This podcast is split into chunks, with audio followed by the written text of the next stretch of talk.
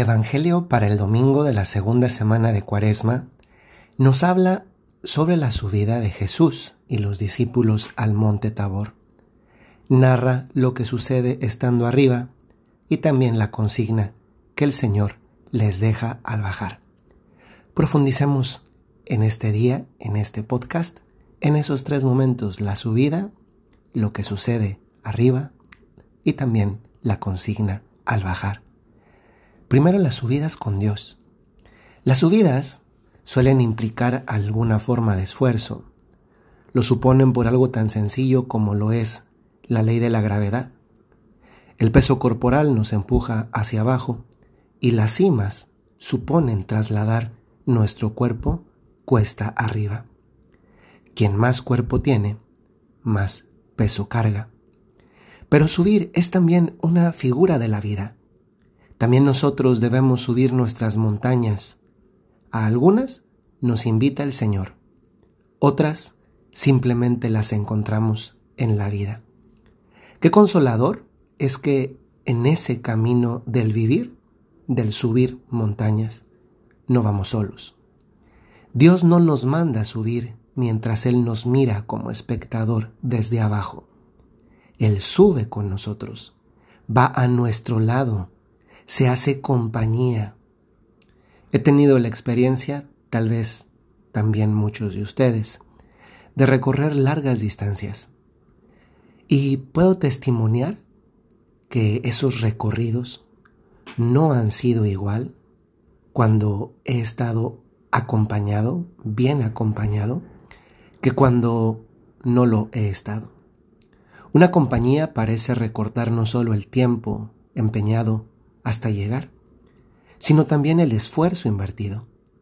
La compañía acorta tiempos, distancias y hace más llevadera la carga. Jesús quiso tener también esto, sentirse acompañado. Podía haber subido solo, pero se quiso dejar acompañar. ¿Lo estoy acompañando? ¿Lo he acompañado? ¿Le pido la gracia de perseverar en esa compañía? Acompañar aquí es otro nombre del amor. Segundo, la cima, donde escuchar nos enseña a ver. La mayor parte de la narración del Evangelio de este domingo se sitúa en la cima. Allá Jesús agradece la compañía de los apóstoles, regalándoles el don de ver lo que conocemos como transfiguración. Se trata de algo que no habían visto esos apóstoles antes y de lo que tampoco nosotros tenemos experiencia, de modo que el evangelista solo atina a describir aquello sucedido con las palabras su rostro se resplandeció como el sol y sus vestidos se volvieron blancos como la luz. ¿Cuántas veces hemos escuchado o, incluso dicho también nosotros que el esfuerzo de una subida queda compensado cuando las cosas se ven desde arriba? Dios recompensa el subir de los apóstoles, no con la panorámica de alrededor una vez que han llegado a la cima, con lo que les revela la naturaleza. No, lo hace con lo que les revela Jesús. Y lo que les revela Jesús es a su Padre, quien mediante una voz les invita no a mirar un paisaje, sino a escuchar a su Hijo. ¿Qué nos enseña todo esto?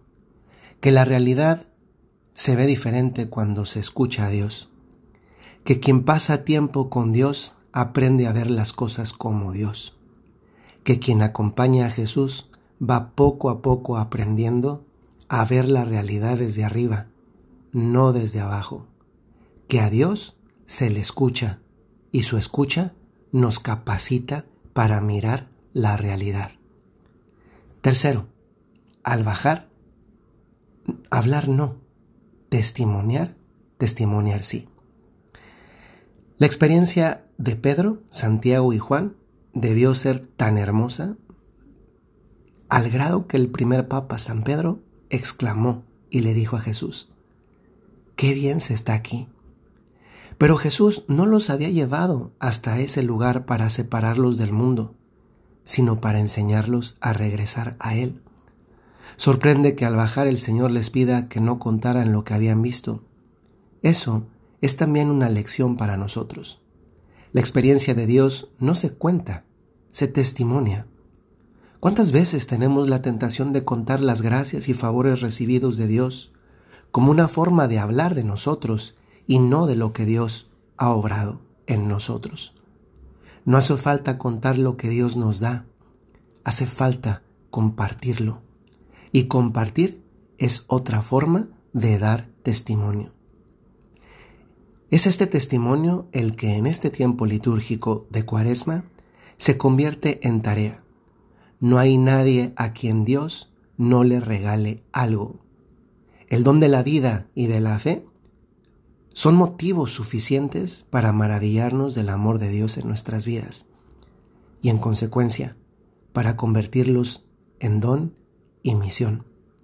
¿Cuántas veces les he dicho en este mismo, en, en este mismo podcast? Quien tiene un talento o tiene una misión es porque tiene una cualidad recibido de Dios. Puede ser que en este momento de la vida vamos hacia la cima. Descubramos al Señor que sube con nosotros pidiéndole la gracia. Señor, que te reconozca en el camino. Puede ser que en este momento de la vida estemos en la cima. No nos detengamos a mirar.